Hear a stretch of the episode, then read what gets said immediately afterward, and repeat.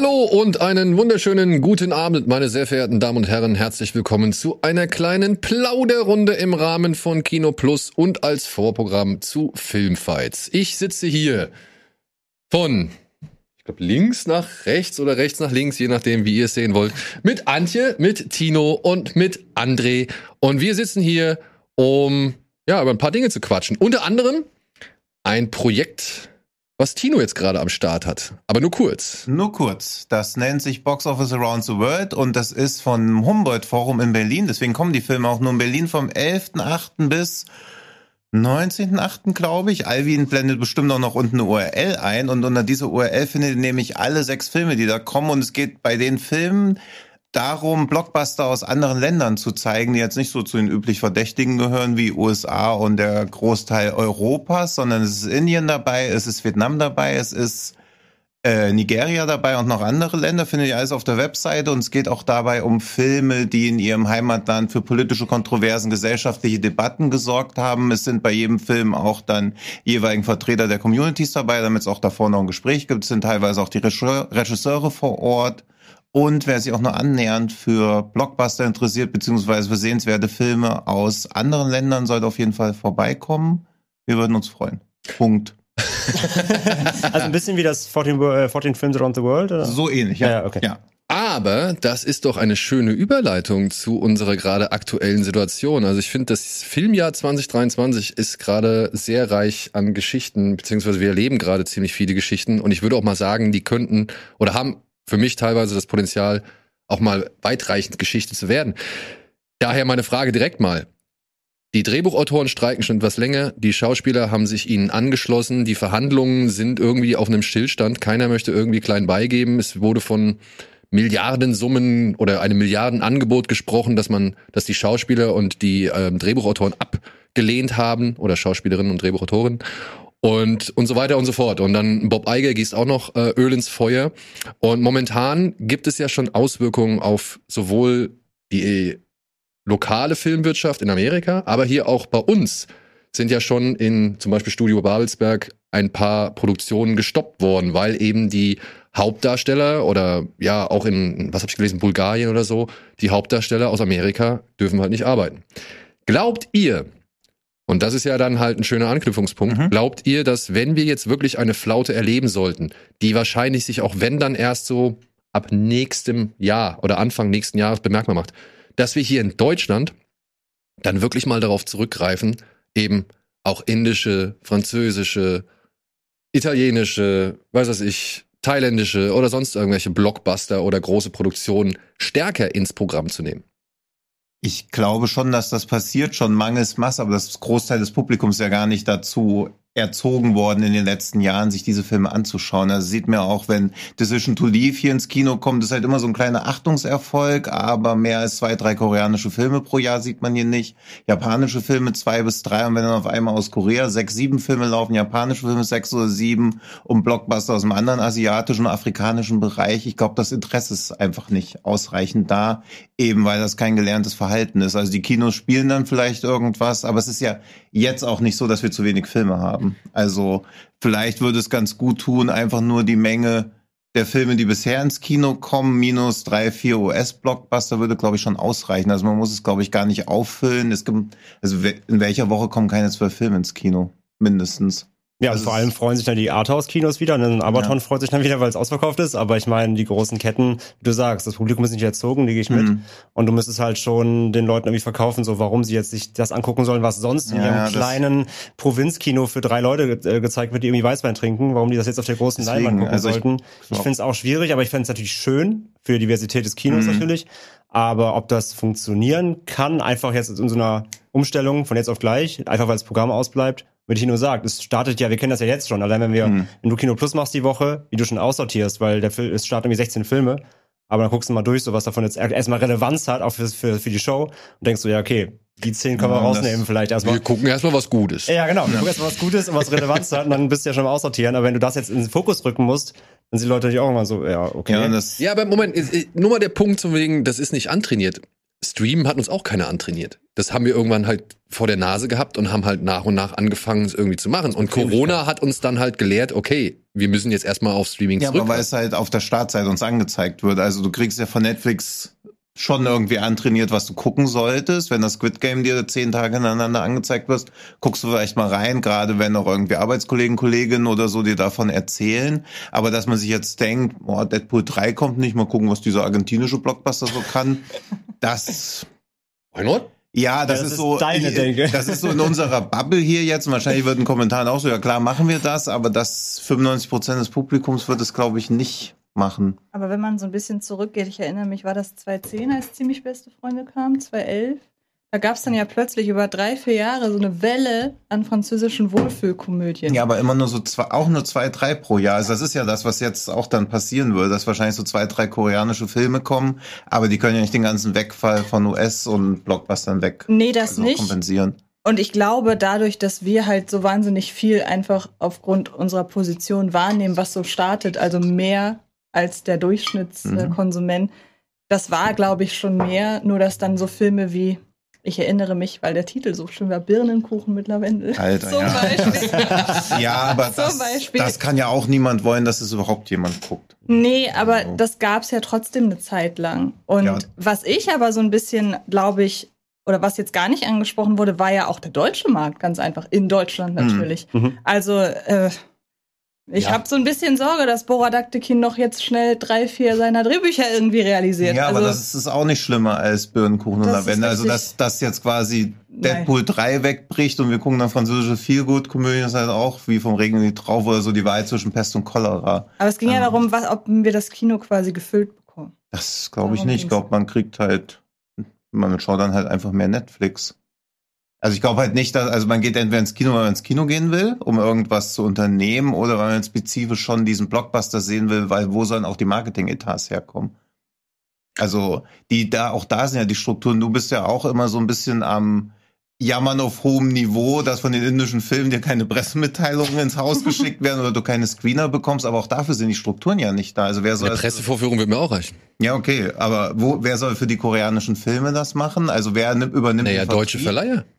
Ja, aber auch da ist ja jetzt so ein Gap. Also wenn jetzt so Playon oder so sagt, hey, geil, wir wollen mehr von den Filmen bringen, haben sie ja zwangsläufig noch nicht die Rechte, beziehungsweise haben sie auch nicht diese Struktur, um die so großflächig ins Kino zu bekommen. Da bin ich jetzt auf so einem gefährlichen Halbwissen unterwegs, aber ich wage zu bezeichnen, dass Playon jetzt irgendwie in der gleichen Kapazität wie ein Marvel-Film jetzt auf einmal die Kinos bespielen könnte, beziehungsweise dieses Risiko eingehen würde. Also das muss ja auch erstmal ausgetestet werden.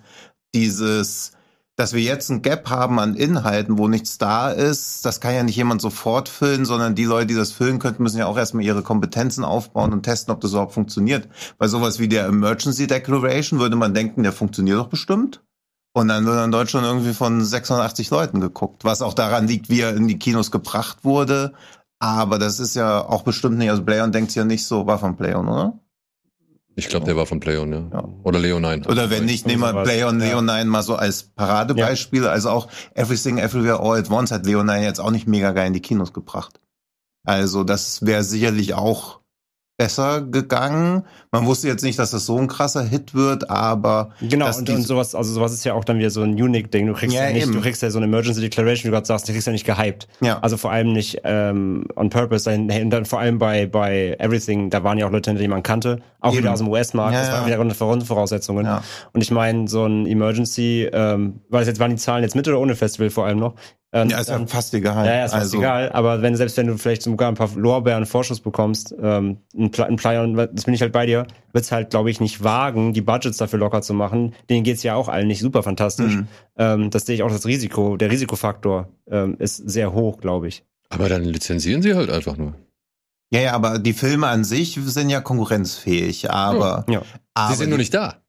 Und ich meine, ob jetzt ein, nur mal angenommen, ob jetzt ein chinesischer Blockbuster ähm, von 2022, 2023 oder vielleicht Mhm. sogar 2020 jetzt erst irgendwie zu uns in die Kinos gelangt, ist dann meiner Ansicht auch noch auch erstmal. Ja, ja, aber die Frage ist ja, wer soll ihn bringen? Nehmen wir einfach mal an, Playon macht das, aber wo sollen sie auf einmal das Budget herhaben? Also wer bei Playon soll sagen, hey, The Wandering Earth 2, den hauen wir jetzt erstmal raus, hier ist eine Million Marketingbudget. Das funktioniert ja nicht. Also die ganzen Strukturen und die Logistik, die dahinter steht, die ist ja gar nicht existent. Ja, gut, aber wir sind uns ja eigentlich, man muss es ja, irgendwo muss man ja doch irgendwo auch Maßnahmen ergreifen Das oder stimmt, schauen, wie man halt irgendwie Sachen kompensieren Ja, kann oder was passiert, wenn es alles noch viel weiter geht. Ja, es gibt Schauspieler, die sagen, ich rechne mit einem Streik bis Januar oder Februar. Ja, ja, klar, aber angenommen, Playon fängt jetzt an, das zu machen, dann ist der Streik im Januar vorbei, dann kommen wieder die US-Filme, dann steht Playon da mit seinen Ja, aber China-Blockbustern. bis die US-Filme kommen, dauert es dann ja erstmal. Es sind Aber ja wirklich eine ein Menge. Jahr. Also es ist halt wenig Zeit. Also uns kommt das so lang vor, aber das sind ja auch Unternehmen. Also ich wüsste nicht, wie die diese Strukturen so schnell aufbauen sollten und die Rechte auch irgendwie bekommen. Vielleicht sind die Rechte jetzt schon an Netflix und so gegangen. Also diese, selbst wenn sie heute oder wenn sie im Mai gesagt hätten, geil, geil, geil, wir wollen diese Nische ausnutzen, dann zum Beispiel so Roundup würden sie sich dann holen, weil es der erfolgreichste koreanische Film des Jahres ist mit weitem Abstand, hat glaube ich, weltweit auch schon über 100 Millionen eingespielt, Großteil natürlich in Korea.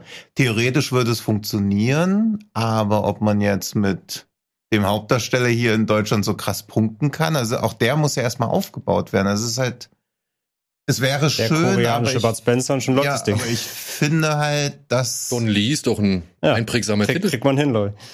Ja, aber dann hast du halt einen Film und was passiert dann? Was Ja, Aber passiert was ist denn, wenn man, was ist denn, wenn man auch mehr, weil du gerade halt Streaming auch sagst, was ist denn, wenn man mehr Streaming-Kooperation machen würde und eben Filme, die jetzt schon da sind, dann eben mehr ins Kino nochmal bringt, einfach um ein bisschen zu füllen. Ich meine, da gibt es bestimmt noch äh, einiges, dass man auf der Leinwand auch nochmal besser verkauft vielleicht bekommt. Einfach schon nutzen, was da ist mehr, um damit vielleicht die Lücken zu füllen. Ist das vielleicht ein Ansatz? Aber profitiert Netflix nicht eigentlich schon Ja, also was- gerade dadurch, ja klar, dass aber dann muss es halt Shared Deals natürlich irgendwie geben, aber es gibt vielleicht Möglichkeiten, wo ja, Koproduktionen was, passiert was sind. soll das sein? Also ein bisschen sowas wie Crayman, also Zum um- Beispiel, ja, ja. Und da wird halt dann schnell klar, der ist nicht gut. Das ist ja dann auch noch so ein Problem. Ja, das, das ist halt das Also- die Frage, wenn, nimmt man dann lieber sowas, bevor man gar nichts kriegt? So, das ist halt dann die Frage, wie Bock man auf Kino hat. Ja, die Frage, also das ist jetzt nicht meine persönliche Überzeugung, sondern ich bin jetzt so ein bisschen Anwalt des Teufels, aber die Frage ist ja halt, braucht man Kinos, wenn keine Filme da sind? Also das ist ja nicht, man muss ja die Kinos nicht auf Teufel komm raus bespielen mit irgendwas. Es sind ja auch Wirtschaftsunternehmen. Also Gegenfrage, Hm? sind keine Filme da?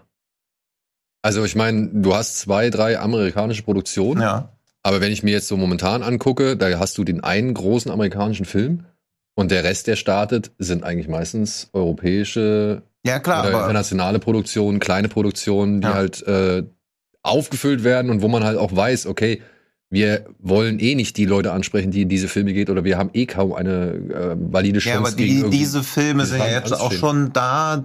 Die guckt ja jetzt schon keiner.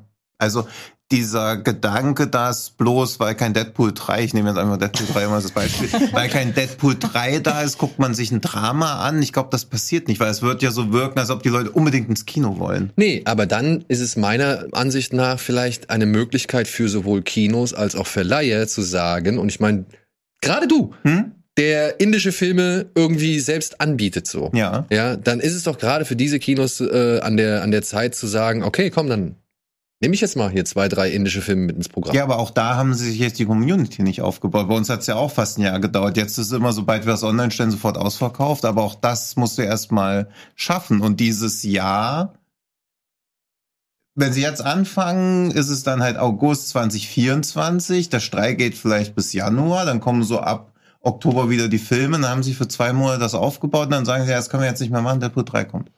Also, also generell ist das eh schon saudumm, dass die Kinos das jetzt schon nicht gemacht haben.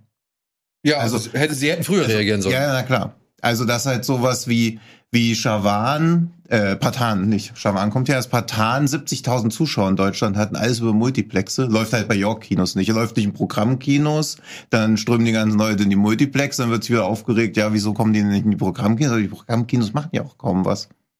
Also ich finde nicht, dass da besonders viele Experimente jetzt gewagt werden, obwohl die Zeit da wäre und man ja auch weiß, dass man die Leute ins Kino kriegt. Also auch was das Savoy macht mit sowas wie Apocalypse Now, ist halt voll. Und wie viele Kinos machen sowas? Viele. Also neben so Event-Wiederaufführungen, Mhm. das ist dann ja so im Grunde das Konzept der Freiluftkinos, die Ja. das ja genauso Mhm. Ja, ja. machen. Ähm, könnte ich mir halt auch vorstellen, dass sich durch diese Pause jetzt auch so ein Trend wieder zu Longrunnern irgendwie entwickelt. Das sieht Mhm. man ja aktuell jetzt bei Elemental, der totale Flop irgendwie. Jetzt Mhm. Woche sechs, sechstes Mal in Folge immer noch stärker gelaufen. Mhm. Und wenn man überlegt, eigentlich ist es doch der perfekte Zeitpunkt jetzt. Weil jetzt kann man sich erstmal auf Babenheimer konzentrieren. Dann haben wir auch noch Mission Impossible und den ganzen Kram, der immer Mhm. noch läuft. Und dann kann man sagen, so, und den lassen wir jetzt erstmal in den Kinos. Wenn die Studios in den USA wirtschaftlich denken, mhm. verschieben die ja Dune 2 und den ganzen Kram wirklich, weil dann können sie die einzelnen Filme, die jetzt fertig sind, dann eben in einem Abspann, Abstand nicht von drei Wochen, mhm. sondern von zwei Monaten platzieren. Und alles, was bis jetzt läuft, läuft dann noch länger. Dann lassen sie halt meinetwegen Dune 2 noch einen Monat länger mhm. im Kino.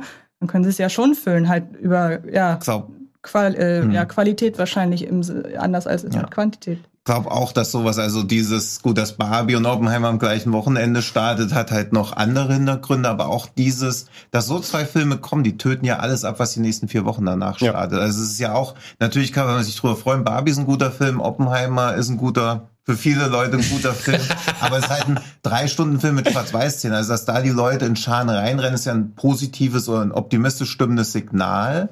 Aber die kleineren Filme, die jetzt in deren Fahrwasser starten, also in den nächsten vier Wochen, sind halt einfach Dead on Arrival. Halt alles ab. Ja, Mission Impossible ist ja eingebrochen, ja, einfach weil der jetzt nicht ja. mehr in den großen Seelen startet. Ja.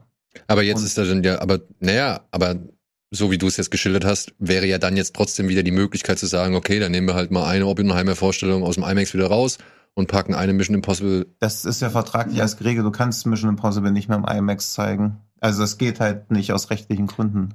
Aber kannst du ihn dann quasi, wenn Oppenheimer durch ist, wieder Dann kannst du ihn wieder reinnehmen. Das ist ja auch, wo dann Top Gun so viel Kohle mhm. noch gemacht hat, weil das so ein, so ein Longrunner war. Also mhm. das war jetzt kein Sleeper, aber die Leute sind ja längere Zeit in Top Gun mhm. reingerannt. Bei Mission Impossible 7 Warum soll man jetzt nach sechs Wochen sich denken, ach, hier, guck mal. Na, aber, toll. also wenn man mal überlegt, ich meine, Top Gun hatte ja sogar auch wieder eine Wiederaufführung, irgendwie, wie hieß es noch? Uh, another Round. Letzte oder Runde so. oder irgendwie mhm. so. Und wenn man halt sagt, gut, durch Barbenheimer ist halt die Aufmerksamkeit von Mission Impossible komplett weg, komplett weggegangen, machen wir quasi Pause und dann mhm. darf er noch mal rein. So, und wer weiß. Ja, aber also, das könnte, glaube ich, so funktionieren. Das würde ja aber auch bedeuten, dass über lange Sicht weniger Filme gebraucht werden, mhm. wenn man die strategischer irgendwie ausspielen würde. Und ich weiß nicht, ob das für die Schauspieler, also die Schauspielergewerkschaft streikt gerade und das Ergebnis ist ja, okay, wir drehen einfach weniger Filme. Aber ist das also, nicht eher halt wirklich zur Überbrückung? Also ich kann mir nicht vorstellen, dass sie dabei bleiben würden. Also wenn das funktioniert. Hm.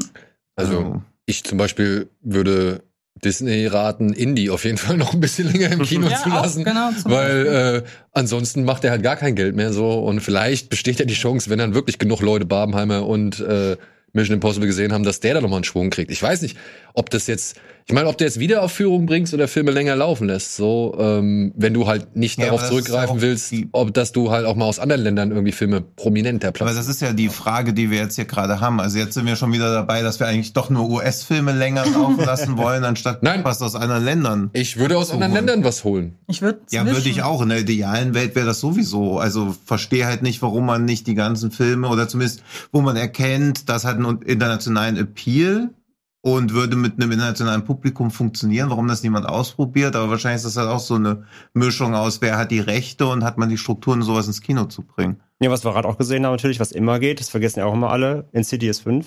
Ja. Was für ein krasser Start. Horror, mehr Horror machen. Ja. Und Horror haben wir in allen Ländern ja. genug. Ey, wie viel, Oder wir, wir haben doch mal analysiert, wie viele Horrorfilme kommen wirklich pro Woche ja. raus. Es ist ridiculous, das kann man gar nicht alles gucken. Mhm. Und da gibt's Perlen dabei, die muss man vielleicht besser kuratieren. Aber ey, Horror geht halt einfach immer. Das haben ja. die letzten Filme alle bewiesen. Es läuft die Woche Talk to Me an, der wird halt auch erstmal absaufen wegen Barbenheimer. Aber das, das ist natürlich auch ein US-Film, aber nee, gar nicht war Australien. Mhm. Aber ähm, der Markt ist ja auf jeden Fall auch da, da. Und Horror hat jetzt wirklich so viel gezeigt dieses Jahr, dass das so abreißt. Einfach mehr Horror zeigen, fertig. ja, wie gesagt, Horror oder Kinderfilme halt. Ne? Kinderfilme, ja. Das ist ja, ja das andere Extrem. Ja. Habt ihr jetzt, äh, um mal so ein bisschen vielleicht nochmal auf andere Pfade zu gehen, habt ihr von dieser Stellenausschreibung von Netflix mitbekommen? Hm. Mhm. Von diesen ja, aber das ist, glaube ich, unabhängig. Also es ist jetzt kein gutes Timing, aber welches große Unternehmen sich jetzt niemanden sucht, der, der ein Artificial Intelligence Apartment irgendwie, äh, Apartment, Department leitet, hat halt einfach den Schuss nicht gehört. Also das braucht ja jedes Unternehmen. Ja, vor allem, ja, Mag ja sein, mhm. aber dann gebe ich doch nicht bekannt, dass du da 900.000 Dollar im Jahr irgendwie kriegst, ja, während andere Leute dafür auf die Straße gehen oder beziehungsweise während du mit diesem Geld irgendwie, keine Ahnung, wie Leute gesagt haben, irgendwie drei, vier Familien von irgendwie mit ja, mit Schauspielern durchbringen kannst. Schwierig, aber dass jetzt Netflix jemandem 900.000 Dollar im Jahr bezahlt, während sie 475 Millionen Views, Minuten irgendwie auf Certain Reasons Why haben und da keinen Share abgeben, das ist ja das große Problem. Ja, ja genau. Weil so perfide das auch klingt, aber 900.000 Dollar bei Netflix ja Peanuts, also es ist ja nicht der Rede wert eigentlich. Könntet ihr mich einmal ins Boot holen, weil ich weiß gar nicht, Es gab eine Stellenausschreibung von ähm, Netflix, da wurde ein KI-Produktmanager mhm. gesucht und ihm wurde, oder der in der Stellenausschreibung anbei war halt ein äh, Gehaltsvorschlag von 900.000 Dollar pro Jahr. Und was ist ein KI-Produktmanager? Also was macht der? Der leitet die KI-Entwicklung. Und da geht es, glaube ich, nicht nur drum, wo man jetzt so denkt, dass dann die KI auf Drehbücher oder so programmiert wird. Netflix hat ja auch so einen Tech-Blog, wo sie immer regelmäßig irgendwas äh, veröffentlichen. Da haben sie halt auch gezeigt, wie man zum Beispiel Software entwickeln kann, die einfach so Jump-Cuts in Trailern irgendwie. Also das okay. zum Beispiel hm. eine Explosion und dann geht das in ein Auge über, wie man sowas smooth hm. einfach machen kann. Also was so lästige Arbeitsschritte vereinfacht und dadurch irgendwie Kohle einsparen, was für Netflix okay. natürlich extrem sinnvoll ist. Oder auch wir haben ja auch immer, dass wir alle verschiedene Thumbnails, Thumbnails angezeigt bekommen, dass das auch über KI halt dann einfach analysiert wird. Also ich glaube, das ist schon extrem. Das ist keine Stelle, wo jemand in ChatGPT irgendwie ja. reinschreiben soll, schreibt mir mal ein gutes Netflix-Drehbuch, sondern da geht's halt wirklich wahrscheinlich. Deswegen hat sich keiner auf meine Bewerbung gemeldet. Doch, ich. Ach, Hast nicht bekommen, ist ein Spam gelandet. ähm, nee, da geht's wahrscheinlich um Head-Off alles. Ich also halt komplett die ganze Maschinerie. Und das ist natürlich eine, ich meine, das ist eine, eine Stelle, die wird in anderen Häusern, in Tech-Häusern auch ridiculous bezahlt. Das ist ja. natürlich gerade der Peak, so was man irgendwie drauf haben kann. Von daher es ist es natürlich. Es ist nur halt unglücklich, der Zeitpunkt. Genau. Und im Ausmaß. Vor allem Zeitpunkt ja. und Ausmaß, ja. Das ist ja. das Ding. Ja, klar, aber wenn man dann hört, dass der Warner-Chef irgendwie 450 Millionen letztes Jahr bekommen hat, Rob Eiger kriegt irgendwie 231 nicht. Natürlich ist das extrem zu hoch, aber es ist halt immer auch an den Aktienkurs gekoppelt. Also es ist ja das generelle Problem, wo die Schauspieler auch hinwollen, dass ihre Einnahmen an nichts gekoppelt sind. Also, dass jemand, dass sowas wie Netflix irgendwie Stranger Things zeigt, du kriegst aber nichts von, das wird wiederholt und wiederholt und wiederholt und unser guter Freund Herbert Lichtenfeld, der alle Drehbücher von der Schwarzwaldklinik geschrieben hat, der kriegt halt bei jeder Wiederholung der Schwarzwaldklinik wieder eine, einen Haufen Kohle dafür, weil wir halt sowas wie dieses GEMA-System beziehungsweise Tantiemen haben, das fehlt halt in den USA komplett. Ja, nee, nicht komplett. Also die, die Residuals sind ja da. Also ja, die Networks, die, Network-Serien, äh, die haben ja halt, oder die Autoren von, von Fernsehserien, ja. das reguläre Fernsehen, ja. die haben ja wirklich jahrelang richtig gut Kohle verdient durch mhm. eben Wiederausstrahlung. Ja. So. Das ist bei Netflix, ja, äh, schwer ergründbar, beziehungsweise geben sie halt zu wenig Informationen raus, um halt wirklich dann auch das umschlagen zu können. Das ist halt mhm. auch so ein Problem. Ich glaube, Netflix kann das auch nicht, weil ich habe ein bisschen was gelesen, dass es halt dann auch wirklich mit dieser Aufdröselung schwierig wird. Also wenn sie nicht mit den kompletten Zahlen rausgehen, dann können sie halt auch nicht oder können halt Schauspieler auch einfach nicht bestimmen, für welche Anteile sie irgendwie ja, Geld kriegen sollten. Das ist, das ist ja auch ein riesengroßes Problem. Also hast du ein Unternehmen, was keine Zahlen rausgibt, das hat einen bestimmten Wert an der Börse. Worauf bemisst er sich? Also klar, die Zahl der Abonnenten und so, aber sind diese Abonnenten, also ist das ertragsreich? Also du kannst ja dein, gar nicht den Erfolg von deinem Produkt wirklich nachweisen, außer ja, viele Leute nutzen mein Produkt. Aber wie intensiv sie das Produkt nutzen, weiß man gar nicht, weil sie die Zahlen nicht rausgeben. Deswegen ist es halt alles extrem schwierig und natürlich kannst du ein Unternehmen nicht dazu verpflichten, aber ich wüsste halt auch nicht, wie man da eine Ordnung. Also es ist ja auch sowas, wenn die Schauspieler jetzt irgendwie ein Recht bekommen, müsste ja sich quasi Netflix dazu verpflichten, die Zahlen rauszugeben, weil woran soll es dann sonst bemessen werden? Ja, Oder aber wenn sie das nicht machen wollen, Weiß ich nicht. Also ich meine, äh, Eiger bringt irgendwelche Wut- oder Kampfreden, dass er die Leute ausbluten lassen will und dass die sich alle umgucken und dass, wenn es Winter wird, mhm. irgendwie sie schon zurückgekrochen kommen. So. Er hat ja dieses Buch über geschrieben über seine Karriere, wo er auch irgendwie, also hat er wahrscheinlich zu früh geschrieben, aber einer der vier Grundsätze in seinem Leben, wie er Disney geführt hat, ist Fairness. Na, auch schlecht gealtert alles. Vor allem ist es ja. auch irgendwie so zynisch, wenn man denkt, ich habe eine Zahl gelesen, waren es irgendwie 80 oder 85 Prozent der Mitglieder der Gewerkschaft, hm. die halt eben nicht ausschließlich von der Schauspielerei leben, ja. sondern einen Zweitjob haben, wo ich mir denke, ja, die bluten schon relativ schnell aus. Das ist ja, ja, also du musst ja irgendwie 25.550 Dollar oder so musst du verdienen pro Jahr, damit mhm. du in der Gewerkschaft drin bist und auch über die versichert wirst. Und einer von den 30 Reason Why Leuten, der auch er hat gesagt, er war sogar Key Art, also auf den Hauptmotiven von, den, von der Serie drauf, hat er irgendwie 13 Dollar mehr verdient. Und dann denkt man sich so, okay. Was ist eure Einschätzung, wie lange das sich noch ziehen wird? Was glaubt ihr? Kriegen die das irgendwie hin, sich dieses Jahr noch zu einigen oder wird das wirklich noch eine echt lange Angelegenheit und zähe? Weil sie haben ja schon jetzt Mediatoren eingeschaltet, hm. wie ich mitbekommen habe die halt verhandeln sollen und wo ja, sie halt wirklich über Prozentpunkte und was weiß ja. ich irgendwie streiten, was halt, glaube ich, sehr öde sein soll, beziehungsweise wie so eine Tarifverhandlung von ja, der Deutschen die Bahn. ziehen sich aber bekanntlich auch gerne. Ne? Also genau, die ziehen sich halt eben auch gerne so, ja. Ich ja. meine, ich weiß nicht, ob es noch weitere Schauspieler wie The Rock zum Beispiel geben wird, der, wie es äh, verlautet wurde, eine siebenstellige Summe gespendet hat, damit halt eben diese Kleindarsteller Hm. ähm, ausgezahlt werden können oder zumindest äh, ein bisschen Das Geld ist halt bekommen. auch, also so geil das halt auch klingt, das ist halt auch nur ein Tropfen auf dem heißen Stein. Ja, genau, das ist also ein Tropfen das auf dem heißen- Das ist natürlich super geil, dass er das macht. Die haben ja auch einen Brief an die 2700 wohlhabendsten Mitglieder geschickt, Hm. dass die unterstützen sollen. Aber das kann ja auch wieder nicht sein. Also dass quasi die Gewerkschaft sich selbst am Leben erhalten muss, weil auch wenn sie das machen, das geht ja nicht unendlich lang, während es, glaube ich, Disney schon, also die Konzerne können schon deutlich länger durchziehen. Ja, längeren Atem, ja. Also ja. weil Hoffentlich es nicht. geht ja auch nicht so um so Leute wie The Rock, sondern die meisten kennt man ja nicht. Also es hängen ja auch die ganzen Caterer, die Filmsets damit versorgen oder die Special Effects Leute, also die hängen ja auch noch alle dran. Hey, ich habe von einer Firma hier in, in, in Berlin gelesen, hier Seven Elephants heißen die Mhm. oder so, ne? Die sind halt für auch Post-Production, die sind für Post-Production Teil äh, in, in Vorleistung gegangen. Die haben Ja. Kredit aufgenommen, Ja. um halt eben die Post-Production leisten zu können. Jetzt ist die Produktion gestoppt worden. Ja, jetzt Ja, verlieren ja. sie pro Tag rund 30.000 Euro, weil sie halt einfach nichts machen können oder an nichts arbeiten können, äh, mit dem sie halt Geld verdienen würden. So, also das ist hier in Deutschland und ich möchte wissen, wie es dann drüben in Amerika noch so weiter ist. Ja klar, der ganze Rattenschwanz, der da dranhängt, also Aber ist, glaubst du wirklich, die Studios riskieren, dass so viele kleine ja, aber Branchen, was, was riskieren sie denn?